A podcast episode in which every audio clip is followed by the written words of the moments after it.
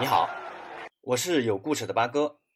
昨晚欧洲杯的 B 组和 C 组的四场第三轮小组赛分别在北京时间零点和三点进行。那率先开场的是 C 组的四支球队。我们先看一下乌克兰对阵奥地利。乌克兰上一场二比一战胜了北马其顿，终结了大赛六连败。那本场比赛和同积三分的奥地利争夺本小组一个直接晋级淘汰赛的机会。核弹头舍普琴科自然不会轻言放弃。不过，随着比赛的进行，奥地利人的韧劲告诉舍瓦，我们也不是好欺负的。这个夏季转会窗口从拜仁自由转会至皇家马德里的后卫阿拉巴，在第二十一分钟角球发出，禁区内鲍姆加特纳抢射破门，奥地利人率先取得领先。鲍姆列加特，鲍姆加特纳。成为本届杯赛最年轻的进球者，也是奥地利队史中最年轻的进球者。那同时也打破了人们对于这场球会是一场默契球的谣言啊！但在第三十三分钟，鲍姆加特纳颈部受伤，就被替换下场了。那随后，奥地利人持续加强进攻，因为首轮侮辱对方球员停赛一轮后解禁复出的阿瑙托维奇两次良机都没有抓住。那异地再战。奥地利仍是大举进攻，但都无功而返。那最终，奥地利一比零小胜乌克兰，从而以小组第二的身份直接晋级十六强。那全场比赛呢？奥地利人的野心从未改变啊！全场十八脚射门，足足比对手多出十三脚，这是一个很惊人的差距啊！要知道，控球率上双方是平分秋色的。说实话啊，乌克兰本场比赛踢得有点心不在焉。落后以后也不积极拼抢，后场各种无聊的倒脚传球，不急不躁，难怪网友会说啊，舍普琴科在场边喝水都比乌克兰踢踢的球好看。那失利的结果只能让乌克兰人静待其他小组的结果，才能知晓自己能否晋级了。让我们来看看 C 组另外一场比赛，荷兰对阵北马其顿。那已经两连胜的荷兰已经提前出线了，而北马其顿。则会好好享受本届欧洲杯的旅程。两连败的他们，还只剩下最后的九十分钟了。那比赛结果也确实体现了两队的差距啊！荷兰三比零轻群北马其顿。第二十三分钟，布林德后场铲断，马伦大步流星带球推进，一路带至大禁区，传给德佩。那德佩冷静低射，皮球贴着草坪飞进了球门。荷兰一比零领先。那到了下半场第五十分钟，又是德佩，已经官宣加盟巴萨的德佩巧妙停球，顺势助攻，差点转会巴萨的维纳尔杜姆，那后者非常轻松的包抄空门得手，荷兰二比零。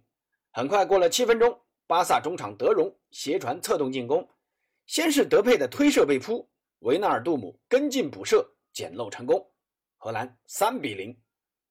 当然，比赛有残酷的一刻。也有温馨的一刻。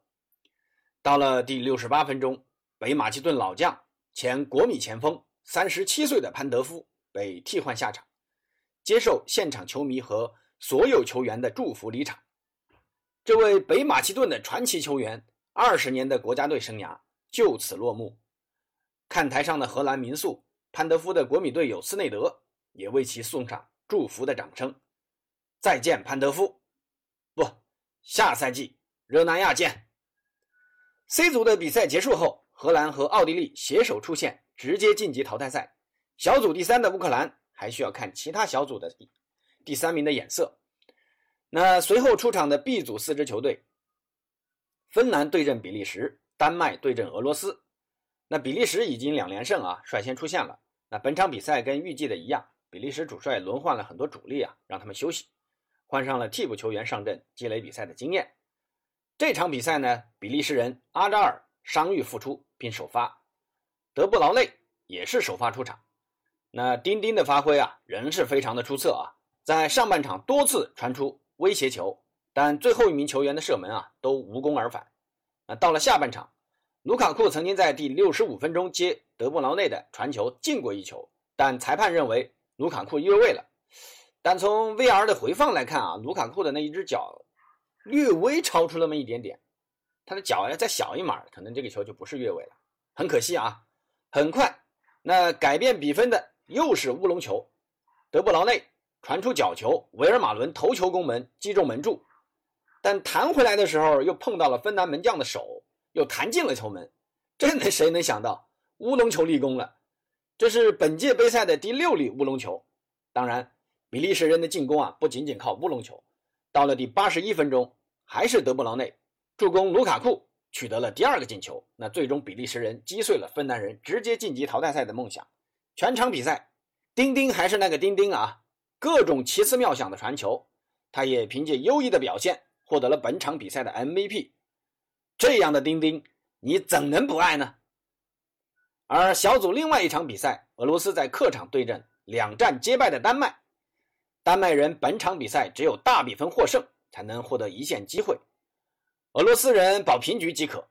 裁判哨响后，丹麦人就疯狂地展开对俄罗斯球门的狂攻，但一心防守的俄罗斯没给丹麦人多少机会。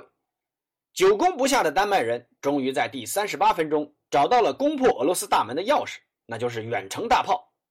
再坚固的城墙，面对突如其来的重炮也是无能为力啊！达姆斯高的世界波直窜网窝，萨夫诺夫居然毫无反应。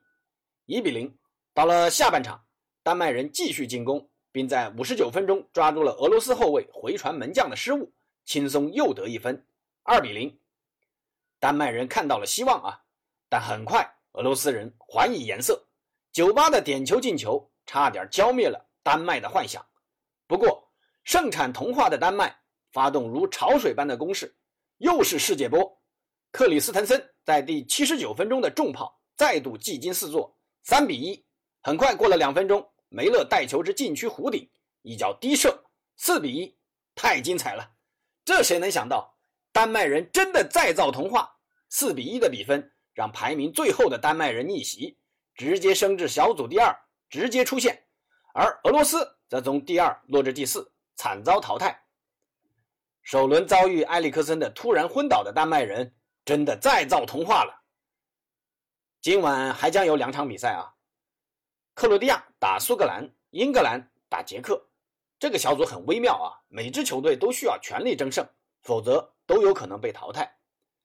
呃，我就不给预测了啊，大家可以在评论区留言。好了，我是有故事的八哥，大家可以关注微信公众号“八哥说个球”，里面有我对欧洲杯开赛以来的评述。谢谢大家。